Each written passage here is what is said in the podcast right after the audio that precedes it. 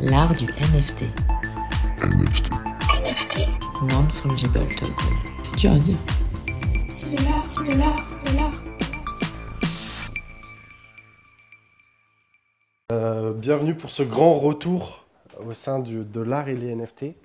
C'est notre grand comeback, un petit peu plus organisé et organisé différemment. Euh, donc on va animer ça avec euh, Benjamin tous les jours à 18h30 sur Clubhouse. À 18h, pardon. 18h, de 18h à 19h.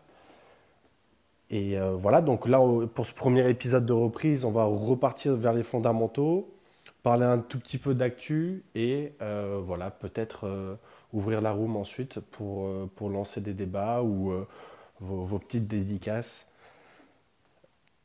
Oui, que- c'est ce qu'on va faire de, de- de- de- Disons que ce qui va changer par rapport à ce qu'on faisait avant, il faut rappeler à tout le monde que euh, Florent, toi, euh, toi et moi, on a animé une room, euh, l'art et, et les NFT, pendant plusieurs mois, tous les jours à, à 18h. Et, c'était plutôt de la discussion, de la discussion spontanée avec des, des sujets qui, qui, qui venaient, qui popaient comme ça. Alors que là, on va essayer d'être plus organisé. Avec Florent, on va faire un dialogue sur euh, aujourd'hui euh, le- le- les fondamentaux des NFT et puis euh, progressivement sur l'actualité de la semaine. Et on va après ouvrir la scène. On va vous proposer de monter sur scène, de prendre le micro, de nous poser des questions ou d'intervenir. Et, et là, on va essayer d'orienter le débat à chaque fois vers un débat qu'on dit, qu'on appelle un peu philosophique entre guillemets, sur pourquoi les NFT, l'importance du NFT, disons la façon dont ça va changer le monde ou pas. D'ailleurs, à vous de nous dire si vous pensez que c'est aussi un feu de paille, si, euh, si c'est peut-être différent de la, vision que, l'on a de, ce sujet? Exactement. Mais euh, du coup, avant de, rentrer dans tous ces débats, peut-être qu'on va commencer par euh, les basiques ou les sous-jacents, disons, et essayer de vous expliquer un petit peu euh, ce que c'est les NFT, ce que sont les NFT et ce que, ce que ça permet et pourquoi ça existe. Et pour ça, il faut que je vous emmène un petit peu voir euh, les sous-jacents, en fait, ce qu'il y a sous la machine. Et euh, ça consiste exclusivement, mais pas que, euh, Enfin, ça dépend beaucoup d'une technologie en fait qui est la blockchain. Et donc la blockchain, euh, on va partir de là. Qu'est-ce que c'est? Euh, Je vais essayer de vous l'expliquer très le plus simplement possible. Euh, la blockchain, ça peut se résumer en deux mots. C'est un registre décentralisé. Donc un registre, euh, ça peut être un Google Sheet, ça peut être l'État, par exemple, qui a des registres sur tous les citoyens, avec, et qui tient le, registre des passeports. Ou ça peut être une banque qui tient le registre de tous les comptes de ses utilisateurs. La blockchain, c'est un, registre, mais qui du coup est, open source et public, et qui du coup, garde trace de tout ce qui se fait, euh, de toutes les transactions, qui a quoi, qui fait quoi, qui s'envoie quoi, qui crée quoi. Et donc ça, ça permet de créer une nouvelle forme de confiance, parce qu'on est capable de dire de manière euh, publique et transparente, on est capable de savoir qui crée quel, actif, euh, qui le possède, qui a quoi, qui s'envoie quoi. Et la blockchain, ça permet d'introduire un- une notion qui est hyper intéressante et qui est un petit peu difficile à conceptualiser, c'est la rareté numérique. Et ça, jusqu'à présent, ben, on peut pas, ça n'existait pas avant la blockchain parce que ben, toute notre vie, depuis le début d'Internet, depuis le début des, ordinateurs, on, a été habitué à copier-coller en fait. On est capable de copier-coller des images, des mails, tout ce que vous voulez. Et donc jusqu'à présent, il n'y avait pas cette notion de propriété privée euh, sur tout ce qui est digital, sur tout ce qui est numérique. Et ce que permet la blockchain à travers ce registre, c'est de dire, bon, ben voilà, vous avez une telle quantité d'actifs et euh, où il y a telle personne qui est capable de créer ce genre d'actifs. Et, euh, et il y, aura, il, y en aura, jamais de plus. Par exemple, le Bitcoin, c'est la, blockchain a été inventée avec le Bitcoin.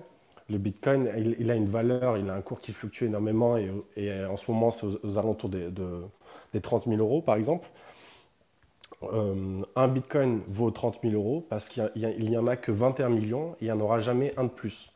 Et ce qui fait que euh, ce que les gens achètent quand ils achètent du Bitcoin, c'est en fait de la rareté. C'est de la, euh, enfin voilà, dans l'époque à laquelle on vit, où les banques centrales peuvent imprimer autant qu'elles veulent, euh, le Bitcoin fournit une protection contre ça parce que c'est sûrement un des actifs les plus rares qui existent au monde. Et bien, cette rareté digitale, du coup, elle est géniale pour euh, de, la crypto-monnaie, de la monnaie ou de, plus de l'or, puisque le Bitcoin, ça s'apparente un peu plus à de l'or, donc de l'or numérique. Mais on peut créer d'autres types d'actifs, tels que ces fameux NFT.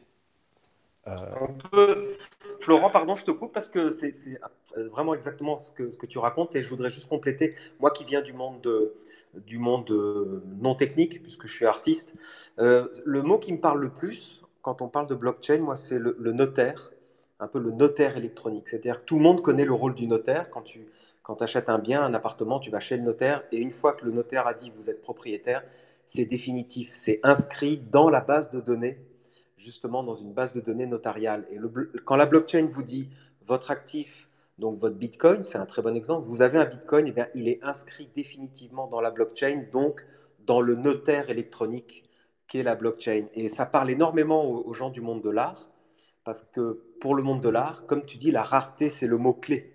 Quand on achète une œuvre d'art, il faut qu'elle soit rare. Et qu'est-ce qui garantit qu'elle est rare? C'est qu'elle est inscrite dans un registre unique qui dit que vous avez une œuvre authentique signée par tel artiste, créée à telle année, en, telle année, etc.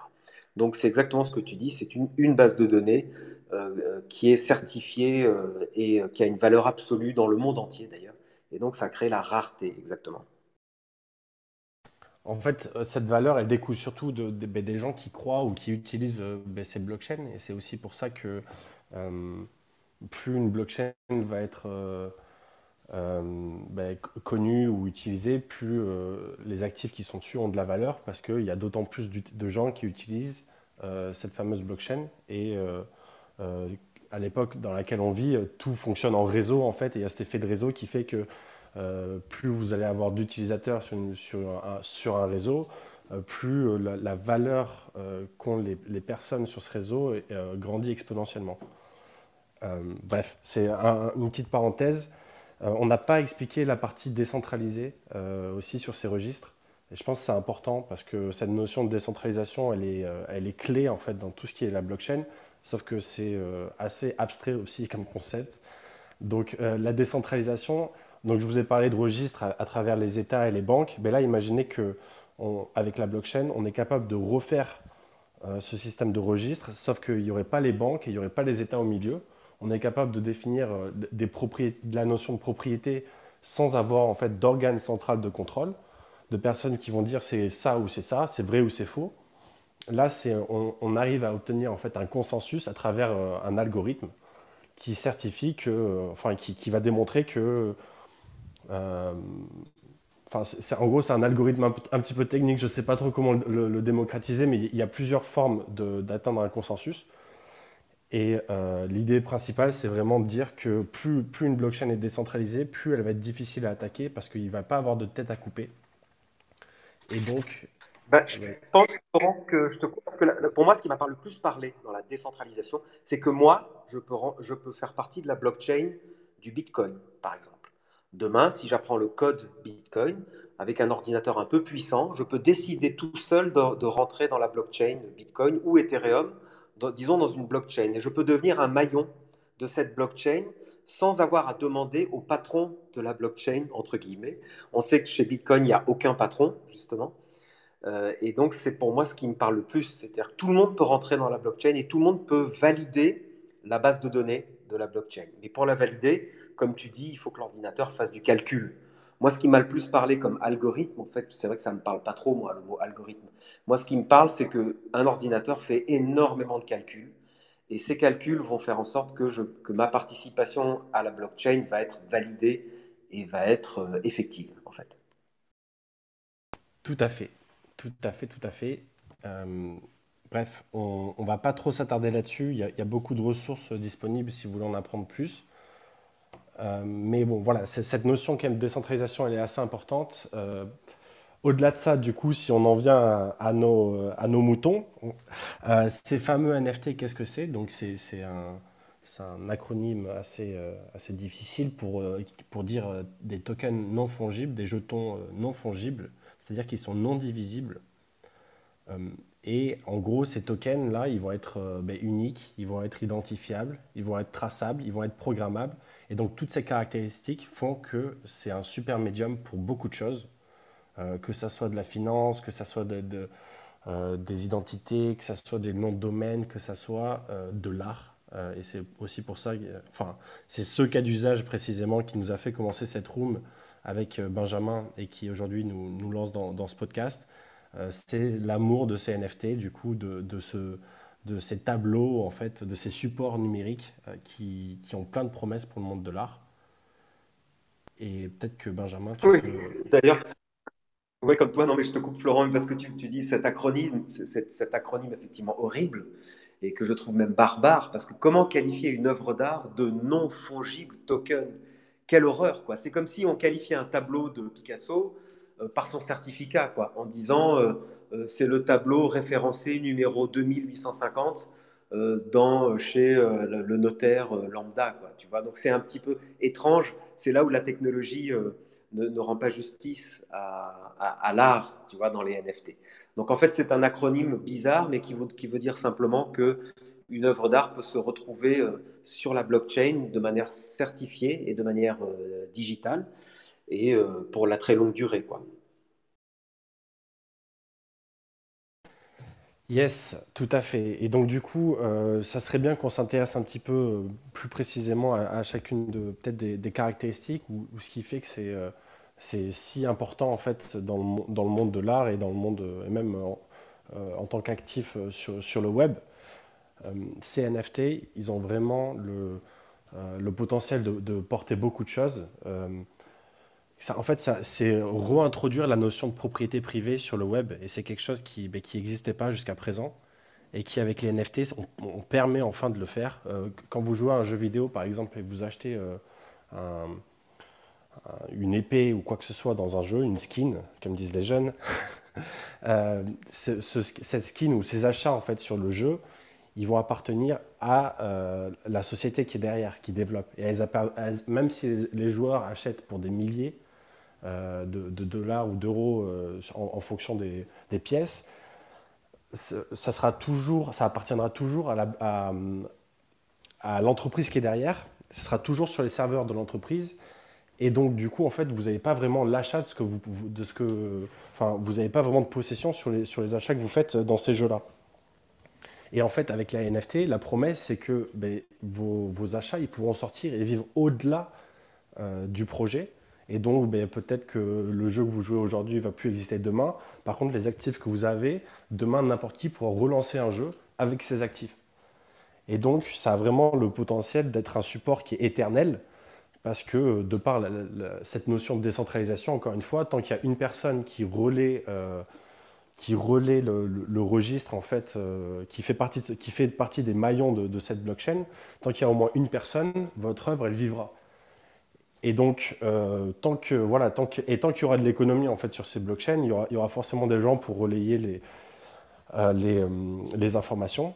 Donc en fait, ces, ces supports-là ont vraiment le potentiel d'être éternels. Donc on a cette notion de propriété de privé et en plus de, il faudrait trouver un synonyme pour éternel. Dis-moi si Benjamin tu as quelque chose. Mais voilà, quelque chose qui est résilient au temps, un actif qui va être résilient au temps et, qui, et dont vous allez pouvoir avoir la propriété. Ces deux notions font qu'on a une vraie explosion en fait du, euh, du marché de, de l'art en fait sur euh, blockchain, sur euh, cryptoactifs, sur NFT.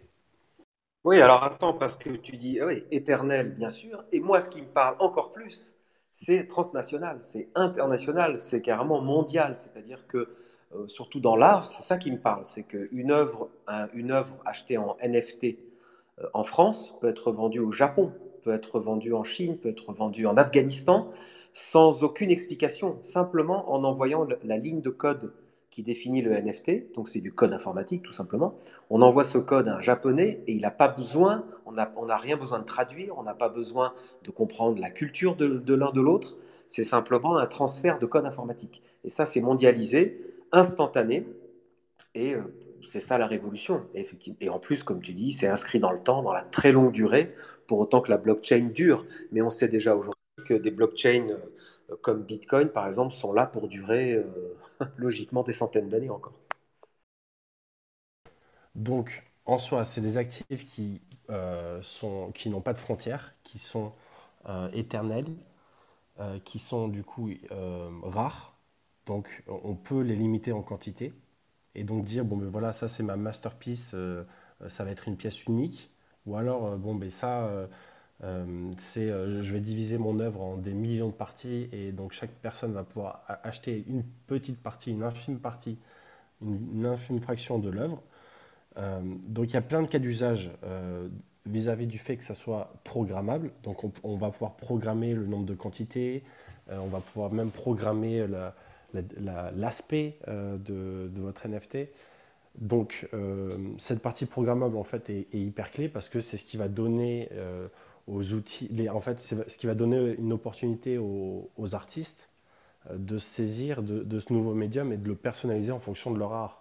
Et ça, c'est génial, c'est-à-dire qu'on n'a pas juste un tableau, on n'a pas juste un canevas où du coup, ben, euh, euh, il va y avoir juste euh, ça va se jouer entre l'artiste et sa cote et le marché. Là, il y a vraiment la possibilité de créer une synergie entre le médium et l'artiste, entre le médium et les fans de l'artiste, et même entre le médium et différents artistes. Parce que ce que permet aussi les NFT, de, par ce caractère programmable, c'est de dire, en fait, c'est de servir de support pour une euh, une synergie des arts en quelque sorte. Et euh, du coup, faire travailler un musicien avec un artiste 3D, avec un artiste VR, avec euh, un poète, un danseur, etc. Et que chacun y retrouve son compte parce qu'on va pouvoir programmer et dire OK, 10% va au musicien, 20% va à, cet artiste, 30% va à cet artiste, etc., etc. Et donc, on voit que ce médium technologique, il a aussi une valeur artistique forte parce que il est il incite en fait à innover, euh, que ce soit dans l'art ou euh, au-delà même.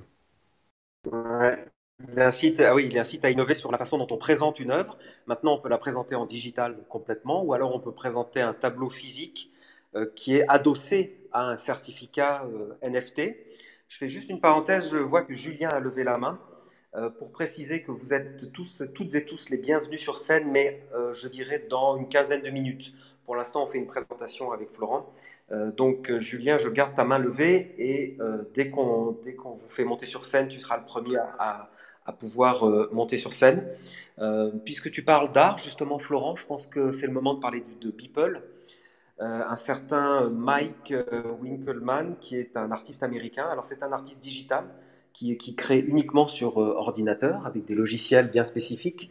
Et ça fait déjà plus de 13 ans qu'il crée une œuvre par jour avec son ordinateur et qui poste sur ses réseaux sociaux. Et euh, ce qui a euh, vraiment fait couler beaucoup d'encre en février, c'est la vente exceptionnelle, la vente record de, son œuvre, de son masterpiece, qui s'appelle Les 5000 jours. Donc, euh, Christie's, la maison de vente aux enchères Christie's, très fameuse, a regroupé les 5000 premières œuvres de Beeple. Donc, ça a duré, c'est 13 ans de travail qui ont été regroupés sur un seul et même écran, je dirais sur une seule et même image et euh, qui a été vendu aux enchères 69 millions de dollars. Et euh, ça a stupéfait le monde entier parce que, au final, c'est quand même une image, hein, c'est un JPEG. Mais c'est un JPEG qui représente 13 ans de travail. Donc je pense qu'il y, a déjà, il y avait déjà du concept dans cette idée. Euh, c'est un NFT très puissant puisque on achète des images, on achète une histoire, on achète la vie d'un artiste et tout ça est inscrit sur la blockchain et ça a déchaîné les passions. Et Beeple euh, est devenu l'artiste vivant, un des artistes vivants les plus chers. Précisons que Beeple, c'est évidemment un pseudonyme.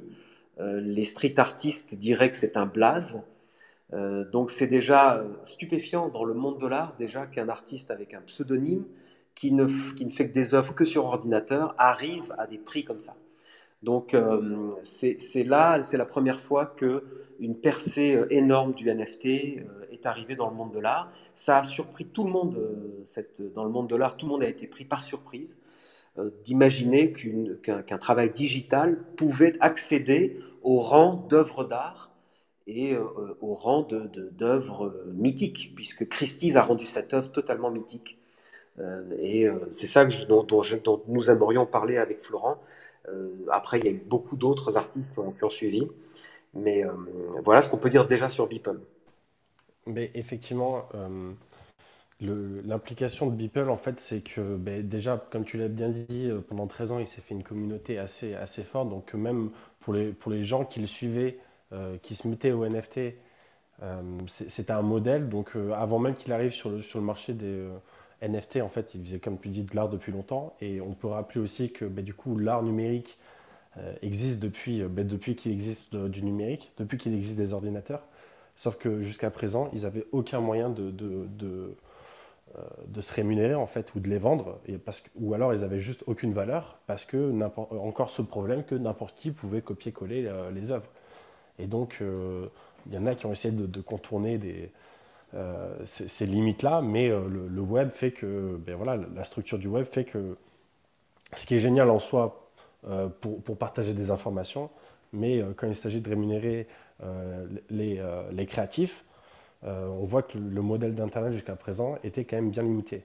Et là, les NFT apportent cette innovation, apportent un moyen de rémunération, parce que maintenant, Beeple est capable de dire, même si son image va, traîner partout sur les réseaux sociaux, etc., parce qu'elles sont hyper provocatives, c'est pas un bug, c'est une fonctionnalité, comme disent les, comme techs, parce que plus en fait votre œuvre va être populaire, plus elle va être, il va avoir cette notion de, euh, je ne sais pas comment dire en français, recognizability, de, si tu peux m'aider Benjamin.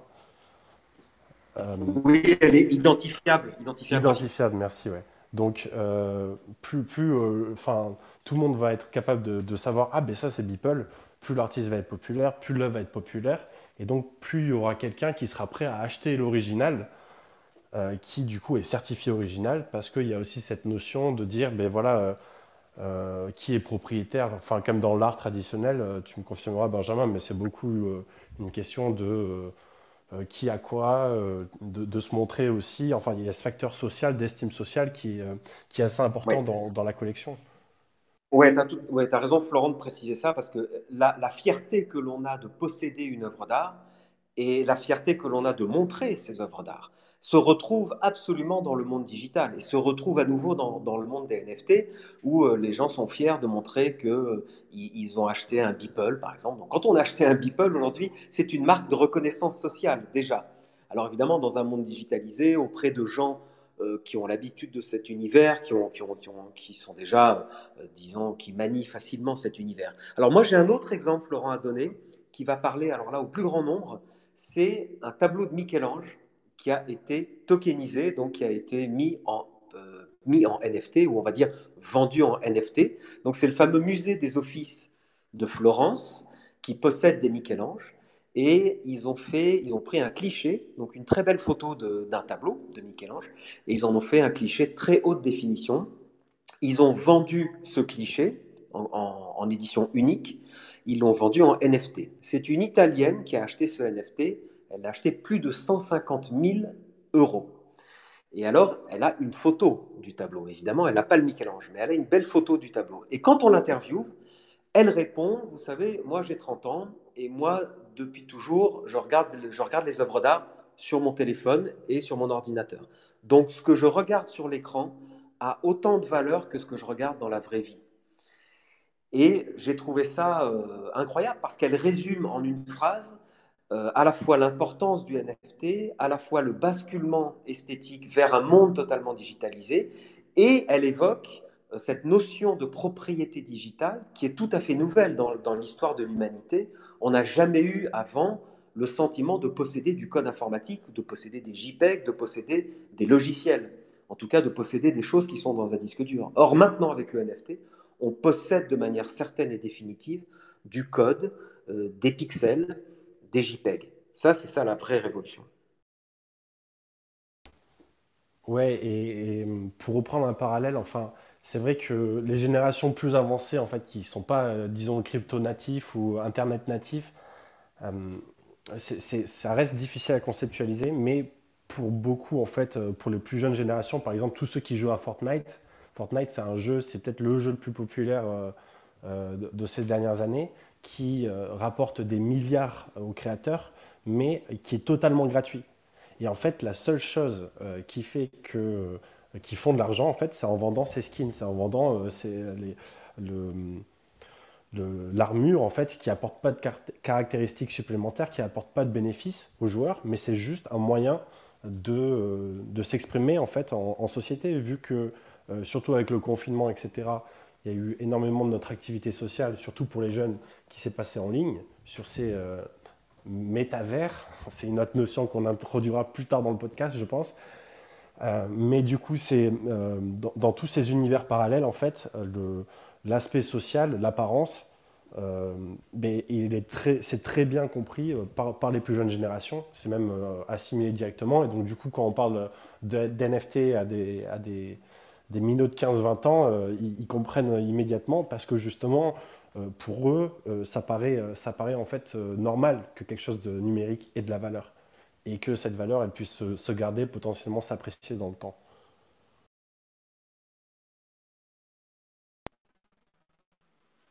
Oui, d'ailleurs, je vois qu'il est presque 18h30, Florent. Tu vois que le temps passe vite, je t'avais dit. Euh, je pense que ce serait pas mal de parler d'une actu. On avait, hum, tu avais évoqué avec moi l'actu sur, euh, sur Marvel. Et comme on est en train de parler d'art, j'aimerais bien que tu nous évoques cette actu parce que ça va me permettre aussi de rebondir sur euh, l'art, la bande dessinée, les NFT. Qu'en penses-tu? Yes, carrément. du coup, en fait, les NFT, bon, mais c'est génial pour, pour plein d'industries. dans le domaine de l'art, c'est là-dessus qu'on va, va, se concentrer principalement. Il y a énormément de choses à faire parce que, comme on l'a dit, ben, du coup, l'arrivée d'Internet a un peu disrupté tout le, tout le, business des, créatifs et, et, aussi des artistes, en quelque sorte, qui ont dû ben, apprendre à évoluer, on va dire. Et euh, il y, a des grosses marques. En fait, il y a des petits artistes, comme des gros artistes, comme des petites marques, comme des grosses marques qui sont arrivées sur le marché récemment, de, par euh, bah, tous les changements qu'il y a eu et, euh, et, un petit peu la hype qu'il y a eu autour de ça. Et il y a notamment bah, les, fameuses BD aux États-Unis. Donc, vous, connaissez sûrement, mais il y a DC Comics et Marvel. C'est les deux, les deux grosses marques, on va dire. Et DC Comics, ça, faisait, ça fait quelques mois déjà que des anciens illustrateurs de chez eux on commence à publier des, NFT, donc à base de, Batman euh, euh, très bien designé, enfin magnifique en, croquis. Et là, récemment, je crois que c'est euh, il y, a quelques jours, il y a Marvel qui s'est mis à se lancer aussi dans les NFT. donc ils l'ont annoncé, ils l'ont annoncé très récemment. Ils ont dit que voilà tout ce qui était la collection, tout ce qui était collectible en fait, c'était à l'essence même de Marvel et donc du coup ça faisait du sens qu'ils qui se jettent aussi sur, euh, sur, cette industrie, sur enfin, ce, nouveau tournant en fait, de leur industrie. Euh, et en parallèle, il y a, il y a un autre, euh, enfin c'est dans la même thématique des BD, il y a ce projet qui s'appelle interpop.io, qui est vraiment tout nouveau, donc là, exclu total, attention, qui du coup est une, une forme de BD où, pareil, vous allez pouvoir collectionner les personnages, et c'est les, c'est les gens qui possèdent les NFT qui vont décider en fait de la trame euh, euh, scénaristique de, pour ces personnages principalement. Donc ils vont pouvoir décider en fonction ou avoir une influence sur l'œuvre finale euh, en participant justement à, son financement, en, étant, en faisant partie des premiers fans, etc. Donc voilà, ça a l'air assez intéressant. C'est pas encore sorti, donc on peut pas dire que euh, ça soit euh, révolutionnaire encore, mais au moins dans l'idée, on voit un petit peu euh, ce que ça peut apporter justement à ce genre d'industrie. Ouais, moi, ça me parle beaucoup que l'univers des super-héros débarque dans le NFT parce que les super-héros, donc avec les gros, deux grosses marques que sont Marvel, il faut rappeler que Marvel, c'est Spider-Man, et puis DC Comics, c'est Batman et Superman. ces gens-là, les super-héros, font le lien, font le pont entre des générations très différentes, puisque les super-héros euh, existent euh, depuis 50 euh, ans, plus de 50 ans aux États-Unis, et ils ont été remis au bout du jour par tous les nouveaux films, les films au, cinéma avec les effets spéciaux, etc., pour toucher une toute nouvelle génération. Et donc on a l'impression que quand on parle de super-héros, ça parle aux vieux, aux jeunes, aux gens au milieu, etc. Ça parle à tout le monde en fait. Et le fait qu'ils arrivent sur NFT, je pense que ça peut amener toute une génération euh, plus, plus ancienne qui n'est pas digital native. Ça peut les emmener dans cet univers, ça peut leur permettre de comprendre. Parce que dans le monde de l'art, par exemple, que je connais bien, euh, je sais que la bande dessinée a été ostracisée et a été euh, n'a jamais été considérée comme de l'art à proprement parler. Et ça a changé très récemment avec les planches originales.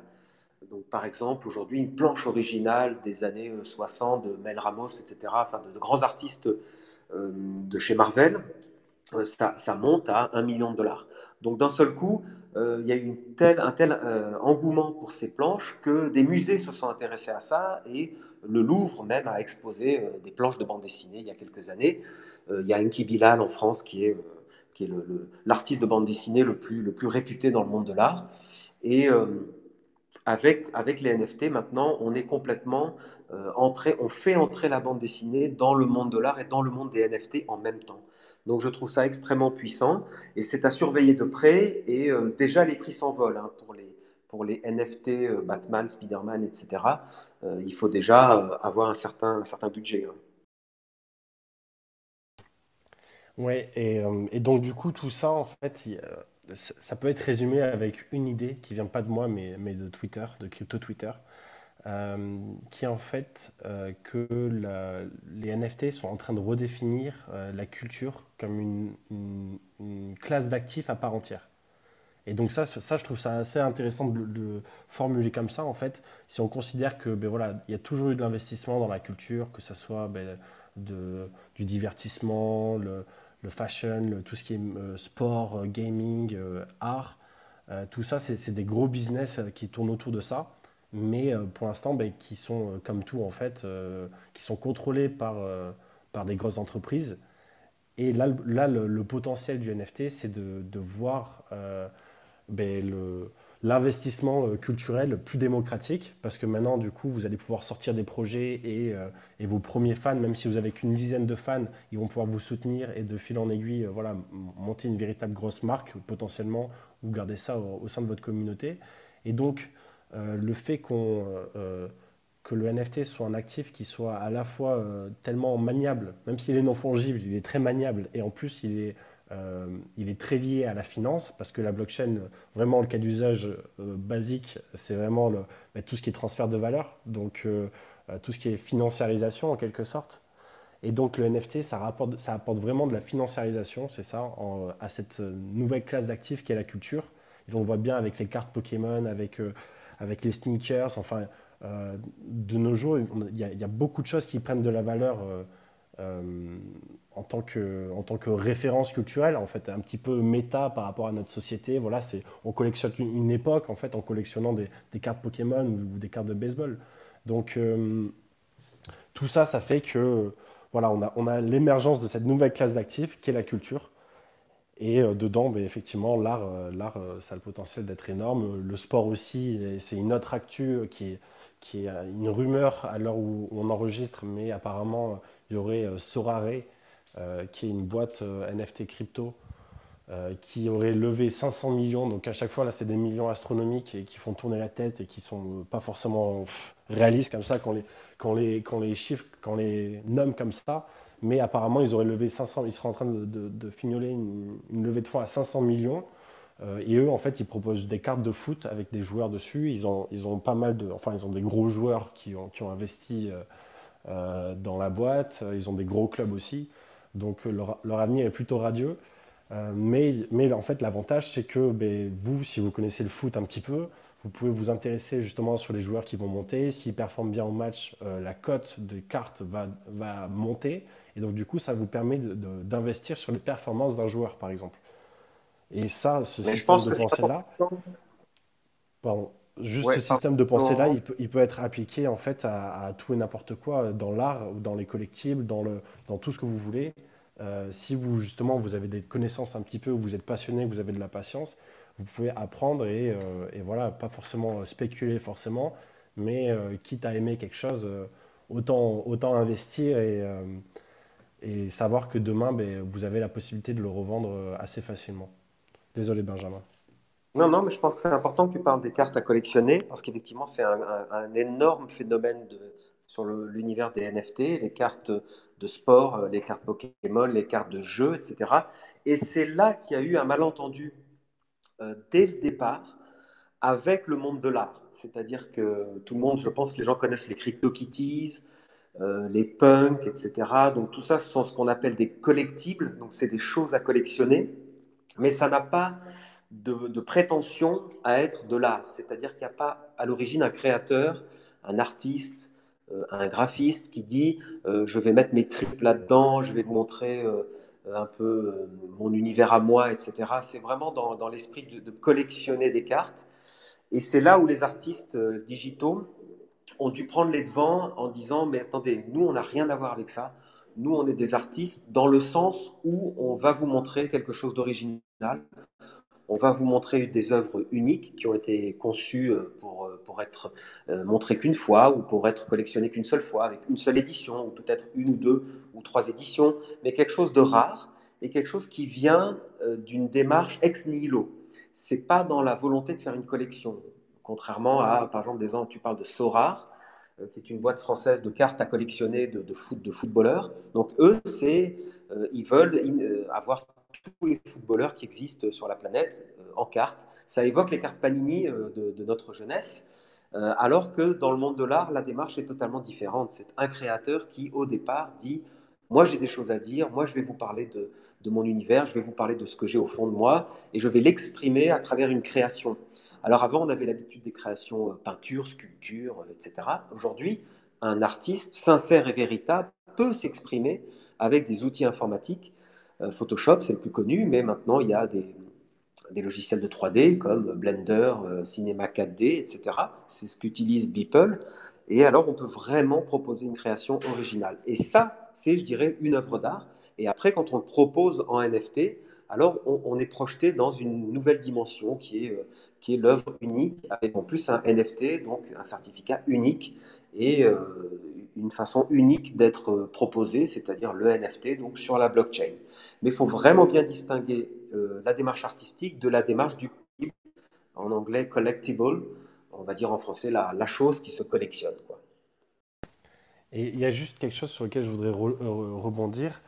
Euh, dans tout ce qui est blockchain, on parle souvent d'open source, du, code libre. Donc, c'est euh, donner libre accès en fait de manière publique à, à tout le code pour montrer voilà, que c'est transparent et qu'il n'y a, pas de, sous-jacent malicieux. Et euh, je crois que Benjamin, Beeple fait un petit peu la même chose en fait, et un petit peu aussi dans cette idée où en gros il partage sa base de données de, pièces 3D, c'est ça, pour que les autres artistes puissent construire à partir de sa base de données oui, oui, exact, parce que lui, comme il travaille uniquement en digital, en 3D, euh, il, fait une agrégation de plusieurs éléments 3D. Donc, par exemple, il y a des, personnages, il y a, des, immeubles, il y a des voitures, des arbres. Et alors, il va euh, mettre en open source, proposer en open source tous les petits éléments de sa composition graphique. Ce qui est aussi une révolution, euh, alors là, c'est une révolution esthétique, une révolution de démarche très artistique. C'est comme euh, si euh, Andy Warhol, par exemple, qui est très connu pour ses pochoirs de, Marilyn Monroe, comme si Andy Warhol avait proposé ses pochoirs en libre accès dans son atelier et que l'on puisse tout à chacun venir dans son atelier, prendre les pochoirs de Marilyn et soi-même faire une œuvre, en fait, prendre la Marilyn de Warhol et soi-même en faire un à la maison. C'est exactement ce que propose Beeple, en digital évidemment, mais et c'est totalement dans l'esprit du NFT, c'est-à-dire c'est dans l'esprit de cette euh, civilisation du digital où beaucoup de choses sont en open source. Tu parlais de la blockchain et tu l'as dit et c'est très important. La blockchain, c'est de l'open source. Le code est ouvert à tous. Euh, n'importe qui, chacun de nous ici sur scène, on peut se prendre un mois de travail, on peut étudier ce code et on peut rentrer nous-mêmes sur la blockchain. C'est juste incroyable. Et donc Beeple, est, euh, en termes créatifs, euh, euh, essaye d'appliquer la même démarche dans ses créations et, et, partager au plus grand nombre et finalement donner la vocation à un plus grand nombre de gens de devenir un artiste, en tout cas de devenir un créateur. On n'est pas tous obligés pour être un artiste d'en faire son métier et de consacrer sa vie à ça. Mais on peut le week-end explorer la création, prendre le temps sur son ordinateur d'explorer une création à partir de ce que Beeple a mis en libre accès. Euh, voilà, et il faudrait juste préciser qu'il peut avoir des blockchains qui ne sont pas open source. Il y a des blockchains euh, privées en fait euh, qui ne partagent pas ça ou enfin voilà, qui partagent pas toutes, les données. Bon, on s'intéresse pas trop à, ça dans cette room parce que c'est pas là-dessus que les NFT sont créés de toute façon. Enfin pas encore. Peut-être qu'à l'avenir on a eu des, intervenants dans cette room qui, qui, nous ont déjà dit le contraire, mais pour l'instant c'est pas le cas. Euh, écoute Benjamin, ça fait 40 minutes qu'on parle, peut-être que les gens en ont marre de notre voix. Euh, est-ce que tu veux qu'on ouvre Oui, tout à fait d'accord. Est-ce que tu veux qu'on ouvre la room et peut-être, euh, voilà, n'hésitez pas à nous faire vos retours. Euh, peut-être qu'on a oublié des- certains aspects. Euh, donc, euh, je vois Roby lève la main. Et euh, pour Ouais. ceux qui nous écoutent aussi euh, à l'avenir sur les, sur tous les réseaux, Spotify, etc., euh, vous pouvez euh, évidemment part- euh, participer à ce live euh, tous les mardis, du coup, euh, à partir de- d'aujourd'hui, de, de, de ce mois, de, de cette fin de mois de juin. Euh, participer tous les, euh, tous les mardis à 18h à notre, à notre room. Salut Roby, Hello, hello. comment ça va? Salut. Euh, je, je sais que j'étais pas le seul à, lever la main, mais euh, non, j'ai j'ai écouté, euh, c'est cool, c'est c'est un bon résumé. On a, on n'a Oui, merci. C'est de... Ce qu'on essaie de faire, oui. Euh, premier épisode, ouais. Donc, euh, obligé de, de- de passer un petit peu par les fondamentaux. J'espère que ouais, on a, on a rien oublié. On n'a pas parlé de réalité virtuelle, réalité augmentée. Pas trop de métavers. Non, mais ça, on on peut en parler, Florent, mais simplement, on peut déjà demander à, à tous les gens qui nous écoutent, est-ce que vous pensez que le NFT est important? Est-ce que vous pensez que le NFT est une révolution ou est-ce que ça va, c'est une mode euh, qui va passer? Hein, n'hésitez pas, vous pouvez lever la main. Il y a Anis qui a levé la main. Donc, peut-être qu'Anis a, a son sentiment à nous donner sur les NFT. Bienvenue, Anis. Bonjour messieurs. Euh, Bonjour. bon, je, je vous remercie pour cette euh, petite présentation de ce qu'est les, NFT parce que j'avoue qu'avant de, vous écouter, j'en avais une vague idée, mais je comprenais pas factuellement qu'est-ce que c'est, qu'est-ce que c'était. Là, je retiens euh, principalement euh, deux choses. Bon, ce sont des créations euh, numériques avec un, un mode innovant d'ident- d'identification et d'authentification aussi. Et j'ai aussi appris que ça pouvait aussi s'in- s'intégrer sur des créations matérielles, physiques, avec euh, pareil un token pour authentifier ça ou, l'identifier. Donc c'est assez euh, intéressant.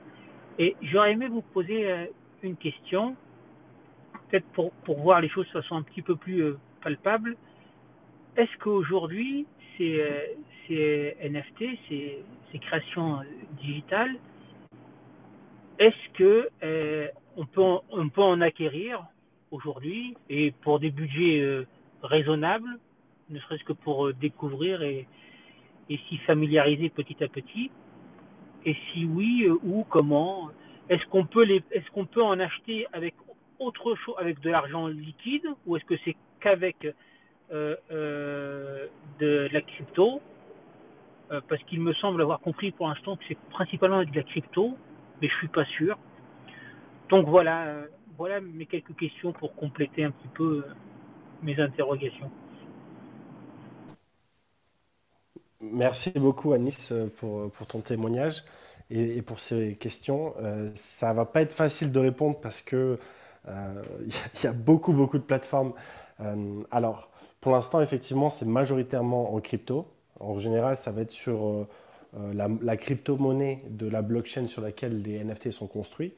Donc, il y a une plateforme assez à la mode en ce moment, s'appelle Iketnook, euh, qui est sur Tezos. Donc, il faudra acheter des Tezos pour acheter euh, les œuvres qui sont là-dessus. Euh, sinon, la plus grosse majorité des NFT qui sont vendus en termes, ou au moins de crypto art, enfin de l'art sur NFT, ça va être sur Ethereum qui, du coup, enfin, il y a la plupart des, grosses plateformes connues. Donc, tu vas avoir euh, Super Rare, tu vas avoir Nifty Gateway, tu vas avoir euh, Non-Origin, enfin, toutes ces, toutes ces plateformes qui sont, euh, qui, du coup, euh, certaines vont te permettre de, payer directement en, euros avec ta carte bancaire. Par contre, ce pas les plateformes qui sont le moins chères. Je te le dis de suite. Euh, Celles-là, tu risques de. Enfin voilà, les, œuvres d'art sont pas accessibles. Je ne pense pas que sur OpenSea, tu puisses payer en, en carte bancaire. Donc OpenSea, c'est donc l'océan ouvert en français et qui du coup est un petit peu le bon coin du NFT. Donc euh, là, là-dessus, tu trouves vraiment de tout à, n'importe quel prix. Euh, donc euh, pas, pas juste de l'art, mais vraiment de tout. Et euh, effectivement, ta démarche est, très respectable parce que euh, je pense que le meilleur moyen de comprendre vraiment euh, ce que sont les NFT et aussi de comprendre euh, enfin, dans quoi potentiellement investir ou, pas, c'est de commencer en fait, commencer quelque part et voir que justement tu vas pouvoir te familiariser avec, euh, ben, les, critères en fait que tu, vas sélectionner. Ok, est-ce que juste tu vas viser ça sur le visuel ou sur le, la, cote de l'artiste, peut-être tu vois genre le, ses, précédents. je sais pas si, si j'ai répondu à ta question. Moi, j'aimerais juste compléter, Florent, pour dire à Nice que, comme dit Florent, à ma connaissance, il n'y a que le site web Nifty Gateway qui propose d'acheter avec une carte de crédit. Mais euh, comme disait Florence, cette plateforme euh, est très chère. Donc toutes les œuvres sont vraiment chères. C'est d'emblée des milliers de dollars pour commencer à acheter un NFT. Alors que sur OpenSea, par exemple, ou sur Rarible, qui sont d'autres euh, sites web qu'on appelle des plateformes NFT, il y a des œuvres à partir de 20, 20 ou 30 dollars. Donc il y a des œuvres très accessibles, mais, mais il faut un wallet MetaMask. Et euh, on ne va pas rentrer dans le détail aujourd'hui parce que ça, mériterait une room euh, entière pour expliquer ça. Sinon, il y a des tutoriels sur YouTube pour installer MetaMask. Et avec MetaMask, on peut acheter des Ethers avec une carte de crédit. Donc le processus est quand même simple, mais il faut quand même ça, rentrer dans le système des wallets et alors, il y a des tutoriels sur YouTube hein, qui sont bien faits à Nice. Mais sinon, pour, dernière, euh, pour répondre à ta première question qui était est-ce qu'il y a des NFT à vendre? Alors oui, il y a des centaines de milliers de NFT à vendre aujourd'hui. Parce que ça s'est répandu très très très vite. Et il y a aujourd'hui, je pense, une vingtaine de, places de marché qui sont à peu près sérieuses et sur laquelle on peut trouver tous ces NFT, mais il faut, il faut avoir beaucoup de temps. Et sinon, Benjamin, on peut évidemment recommander le, euh, très bon podcast NFT Morning, euh, qui, du coup traite extensivement du, euh, du wallet MetaMask, du coup du portefeuille MetaMask. Et à Nice, je viens de regarder, mais si tu veux, vraiment acheter de l'art, tu as une plateforme qui n'est pas très connue non plus, pas, ça ne fait pas partie des grosses, mais quand même qui est assez respectable, qui s'appelle Non-Origin, donc origine connue, si on traduit encore une fois, donc nonorigin.io. Et là-dessus, ils ont récemment installé le, Fiat on Ramp, donc la possibilité d'acheter directement avec la carte bancaire, c'est tout nouveau. Et ils ont un système assez, euh, assez cool. Euh, et les œuvres, du fait que ça soit une plateforme qui est assez respectable, il y a quand même de la qualité. Et le fait que ça ne soit pas trop connu non plus, euh, les prix restent accessibles. Donc ça reste ça reste cher. Mais bon, ça dépend en fait aussi euh, si tu achètes des œuvres uniques. Par exemple, une œuvre qui va être unique, donc il va avoir qu'un seul exemplaire, euh, elle va forcément coûter bien plus cher qu'une œuvre qui est en 10 exemplaires ou 100 exemplaires. Donc tu peux très bien acquérir une œuvre ou avec 100 exemplaires, mais tu sais que voilà l'artiste est, génial ou tu aimes juste euh, l'œuvre. Mais le plus important en fait quand tu achètes des NFT, c'est d'acheter quelque chose que tu aimes. parce que sinon en fait voilà, c'est le meilleur moyen de regretter son investissement ou de voir le revendre moins cher, alors que voilà, d'ici quelques années, tu sais tu sais pas ce que ça vaudra. Euh, voilà. Je je vous, remercie pour ces, euh, pour ces infos. Je vais aller consulter ces, ces différents, différentes plateformes. Je n'ai pas réellement le souhait aujourd'hui d'acheter des NFT, mais j'aurais aimé juste savoir un peu plus de quoi, de quoi est-ce qu'il s'agit, les, voir, voir un peu comment est-ce qu'elles sont composées, parce que j'ai compris que ça peut être un petit peu tout et, n'importe quoi. Ça n'a de limite que la, créativité des gens qui, bah, qui les ont créées, justement. Donc je voulais voir un peu qu'est-ce que qu'est-ce que c'était. Euh, je voulais voir aussi comment ça se consomme, tout ça, parce que bah, une, une, création, quelle qu'elle soit, bon, bah, elle, est faite. Euh, bah, ok, pour qu'on pour qu'on en profite soi, mais aussi pour faire profiter euh, euh, son entourage. C'est souvent une passion qu'on partage avec euh, avec d'autres. C'est un peu ça aussi l'intérêt de, l'art.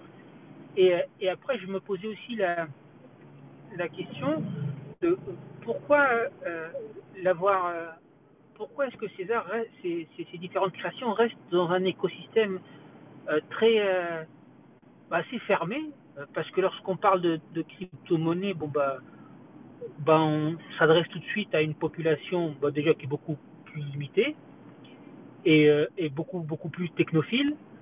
Bon, l'art et la techno, ça s'oppose pas. Hein. D'ailleurs, pour preuve, c'est en train de se rejoindre tout ça.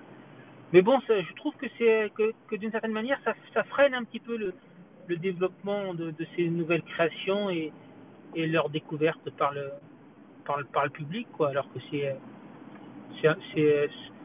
c'est assez difficile de se renseigner quand même là-dessus. Et j'étais, euh, là je rentre du travail, je vous écoute. Ce matin en allant au travail, je vous ai écouté aussi d'ailleurs.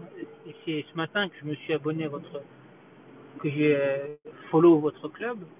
Et j'étais à la NFT Morning, je crois qu'elle s'appelle. Et euh, la room était intéressante, mais elle était beaucoup plus technique et justement, ça mélangeait les discussions sur euh, les créations digitales et, euh, et la crypto-monnaie. Et donc, ça rendait le discours un peu moins compréhensible pour quelqu'un comme moi qui n'est pas familier à, familier à tout ça. Et c'est pour ça que je vous ai dit tout à l'heure, je, vous, vous remercie parce que j'ai assez clairement compris qu'est-ce que c'est maintenant les, les, NFT dans, dans le milieu de l'art. Ouais, Anis, bah, bravo, tu as dit la phrase clé. L'art et la technologie vont se rejoindre. Et moi, j'attendais ça personnellement depuis très longtemps. Euh, et c'est la phrase clé, hein. art et technologie, c'est exactement ça. Alors, il faut se souvenir, Anis, que, euh, il faut se souvenir de l'Internet, il y a 25 ans. Quand je disais, euh, moi j'avais un, un, email déjà il y a 25 ans, quand je disais que j'envoyais un email avec un arrobase, euh, ça faisait fuir tout le monde. Les gens étaient très impressionnés, se disaient mais moi je, ne connais rien à la technique. Aujourd'hui, envoyer un email, c'est banal. Aujourd'hui, aller sur un site web, taper www.blablabla.com, c'est banal aujourd'hui, mettre son numéro de carte de crédit sur euh, le site SNCF, c'est banal. Et tout ça a été tout à fait extraordinaire il y a 20 ans. Donc de la même façon qu'aujourd'hui, euh, acheter en crypto-monnaie, c'est tout à fait extraordinaire et c'est unique au monde. Euh, je pense que ça ne mettra pas 20 ans, ça va mettre 5 ans, peut-être 5 ou 10 ans, mais dans 10 ans, ce, sera, ce sera totalement banal. De la même façon que le Salvador, le pays, le Salvador, a adopté le Bitcoin et les gens vont commencer à acheter le pain en Bitcoin d'ici la fin de l'année hein, au Salvador. De la même façon, dans, tout, dans le monde entier, on achètera du pain et des NFT, ou comme aurait dit Jules César, du pain et des jeux en, en crypto-monnaie. Elle est bonne Yes, nickel. Je crois que Anis est, au téléphone, donc. Euh... euh, mais ouais, effectivement, c'est euh, des bons points tout ça. Ça, reste niche pour l'instant parce que voilà, il y, a y a une courbe, une courbe d'adoption qui, qui, doit se faire et ça se fait pas comme ça. Il y aura toujours des gens qui vont être résilients à ce changement et qui vont pas forcément, euh, enfin voilà, qui vont devoir attendre que tous leurs potes se mettent dessus avant de se mettre dessus, un peu comme Facebook. On va voir ceux qui vont se mettre un petit peu en premier dessus et ensuite ceux qui seront par défaut parce qu'ils n'ont pas le choix. Et, et, je pense que voilà, c'est un petit peu aussi comme ça que ça va se jouer à l'avenir. Est-ce que, est-ce que je sais pas, n'importe qui d'autre dans la room veut participer, euh, quelque chose à nous dire? Euh, sachez que voilà, n'hésitez pas, on va, on va essayer de lancer et préparer ça chaque semaine euh, pour que ça soit toujours intéressant. Là, on est vraiment parti euh, des basiques, mais euh, à l'avenir, on va, on va aussi inviter à chaque fois ben, des, invités intéressants. On a la chance d'avoir en France ou dans, dans, des, dans les pays francophones, on va dire, des, talents qui, sont, qui font des trucs hyper intéressants. Et il y a beaucoup de choses à faire, vu que c'est un monde tout nouveau qui est en train d'être construit. Donc vous imaginez qu'on euh, a à peine effleuré les, euh, les frontières de, ce qui est possible et que beaucoup de choses restent à explorer encore. Oui, on peut déjà euh, vendre la mèche et dire que mardi prochain, on a euh, justement les gens du NFT Morning, on a John et Rémi qui vont venir dans notre room nous parler de la sortie de leur livre, du premier livre en français sur les NFT qui s'appelle NFT Révolution et que j'ai eu la chance d'acheter, donc de lire et qui est vraiment, vraiment extrêmement bien fait, extrêmement euh, riche en informations. Enfin, moi, je vous conseille de l'acheter. Il faut aller sur NFT Morning, euh, le podcast. Dans Google, on tape NFT Morning, on trouve toutes les infos. Et puis, euh, et puis n'hésitez pas si vous avez des questions. La, room dure encore quelques minutes. Sinon, sinon, si personne n'a de questions, on verra. Mais en tout cas, je vois Mathieu, je vois Vini, euh, je, vois plusieurs d'entre vous, Nicolas aussi. Voilà, sachez que on, on, vous fera sûrement venir euh, une de ces semaines pour nous parler de vos projets aussi. Ouais, salut. Avec plaisir. Euh, Benjamin, j'avais une petite question ou un petit éclaircissement par rapport à ce que tu disais tout à l'heure sur l'opposition euh, des collectibles qui n'étaient pas réellement considérés comme de l'art euh, et, euh, et, de l'autre côté euh, les, euh, les, pionniers qui se revendiquent artistes, etc. Et qui avaient un espèce de, pas de conflit, mais qu'on ne pouvait pas réellement considérer que les collectibles faisaient partie, qu'il n'y avait pas cette notion artistique autour de ça. Euh, merci Vini pour, euh, pour, euh, pour l'intervention. En fait, ta question, tu veux, en fait, tu voudrais préciser que certains collectibles ont des ambitions artistiques. C'est ça, ça, que tu veux dire. Alors, on a l'exemple des CryptoPunks qui est quand même la chose qui, est, qui reste quand même un. Moi, je le considère comme un collectible, hein, vu qu'ils sont. vu, qu'il existe plusieurs centaines de, plusieurs même milliers de, personnages à collectionner, on va dire. Euh, et qui reste quand même quelque chose artistique d'assez nouveau euh, et qui a, euh, je sais pas, à mon sens, fait exploser les NFT. Oui, repousse. Là, je te suis. C'est-à-dire que les CryptoPunks ont repoussé, les Kitties ou les punks ont repoussé les frontières de l'art. Donc, on peut considérer maintenant que c'est une démarche artistique. Moi, que, mon point de vue était surtout par rapport au monde de l'art traditionnel, euh, que je connais bien et c'est un monde de l'art que, je, que, j'aimerais amener dans les NFT. Et donc j'essaie d'expliquer leur réticence à, rentrer dans cet univers parce qu'ils ne comprennent pas les nouveaux codes, justement les codes que tu évoques toi, euh, sur euh, les CryptoKitties, les, les punks, etc. Donc ce sont des démarches totalement nouvelles qui ont effectivement un fond artistique, c'est-à-dire qu'il y a de la création, il y a de l'ambition, mais pour le monde de l'art, c'est encore vu comme quelque chose lié à, un objet de collection, on va dire, qui sort, qui est plus peut-être dans du domaine de l'antiquité ou de la brocante, si on pourrait ramener ça au monde réel. Donc c'est à nous de faire comprendre que la démarche est quand même artistique. Maintenant, je différencie quand même les punks et les kitties de ce que fait Beeple, par exemple, ou de ce que font Pack ou euh, Render, enfin tous les artistes digitaux. Quoi. Ok, ah, mais là où Vigny a un bon point, c'est que les CryptoPunks, quand même, les plus rares, tu vois, ils sont quand même retrouvés chez Sosby. Et Sosby, ils font pas de, la collection, euh, enfin, ils font pas de collectible en, soi. C'est vraiment une, maison euh, de, mise aux enchères d'œuvres d'art. C'est vrai, c'est un bon point. D'ailleurs, ça a stupéfait le monde de l'art, ça. J'ai lu des papiers incroyables en disant, mais qu'est-ce que c'est que, que fait Christie Ils ont pété les plombs, quoi. les gens ont dû être choqués. Oui, ça les a choqués, ils n'ont pas compris, parce que nous, on sait qu'un punk, euh, ça, coûte 10 millions de dollars, parce que euh, quand ça fait euh, des années qu'on est dans les NFT, on comprend on comprend qu'on puisse mettre de l'argent là-dedans. Encore que je trouve que c'est assez indécent, mais bon, peu importe. En tout cas, ça, ça a de la valeur pour beaucoup de gens, et c'est ça qui compte. Super, merci Ben. Ouais, Bonjour à tous. Moi, j'avais une question pour Florent et Benjamin. En fait, c'était très clair l'explication sur les NFT, c'était très bien fait. Et je voulais savoir comment vous deux vous êtes rentrés dans le monde des NFT. Je vous ai pas posé la question avant. Vas-y, Benjamin, si tu veux. Je t'avoue que je connais même pas ton histoire aussi, euh, à toi. On peut peut-être pour la prochaine fois, parce que regarde, il est dans 7 heures, on, a, on essaie de vraiment tenir l'horaire. Donc, ce que je vous propose, c'est que, mmh, effectivement, c'est une bonne idée, Florent. On devrait peut-être parler de notre démarche, de d'où on vient et comment, comment on s'est rencontrés sur Clubhouse. Ça pourrait être vraiment chouette d'expliquer ça et de prendre le temps de l'expliquer. Ah, il fait le cachotier.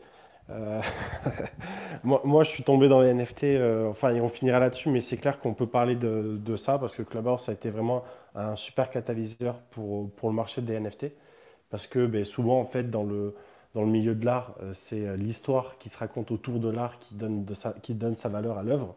Et le Clubhouse a permis ce dialogue, en fait, au sein de la communauté crypto pour justement dépasser cet aspect du JPEG ou de la vidéo euh, que, enfin voilà, quand on achète quand on se promène sur ces plateformes et qu'on voit un enchaînement de, JPEG, on se dit bon mais voilà, on, ne comprend pas forcément la, démarche artistique ou l'histoire qu'il y a derrière.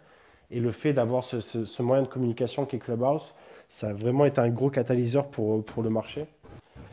Euh, et, euh, et, du coup, moi, ça remonte à 2017 avec les CryptoKitties où je, suis tombé dedans. voilà, je rêvais déjà de mettre le, le street art sur NFT euh, quand j'ai entendu parler justement des, des CryptoKitties. Et, euh, mais, effectivement, comme dit Benjamin, on va essayer d'être ponctuel. Euh, et ben, vous gardez un petit peu d'infos pour la semaine prochaine. Euh, bah oui, c'est un teaser pour la semaine prochaine. C'est ça, c'est ça. Donc, ben, merci à tous et à toutes d'être d'être venus sur scène, de nous avoir écoutés. Vous avez été patients avec nous. J'espère que ça n'a pas été trop rébarbatif pour toutes les personnes qui, qui savaient déjà ce que c'était les NFT. Et, voilà, tu veux. Bah oui, rendez-vous ouais, rendez mardi prochain, même lieu, même heure, comme on dit, 18h sur Clubhouse. Et puis suivez-nous sur Twitter ou Instagram, laissez-nous des commentaires, dites-nous ce que vous en pensez. Donnez-nous des, thèmes que vous aimeriez qu'on aborde. Et puis surtout, retrouvez-nous sur scène. On vous donnera à nouveau la parole à chaque fois. Et, et posez-nous des questions. On adore ça. Merci à tout le monde. À bientôt alors. Bonne soirée. Bonne soirée. Bonne soirée à tous. Bonne soirée à vous.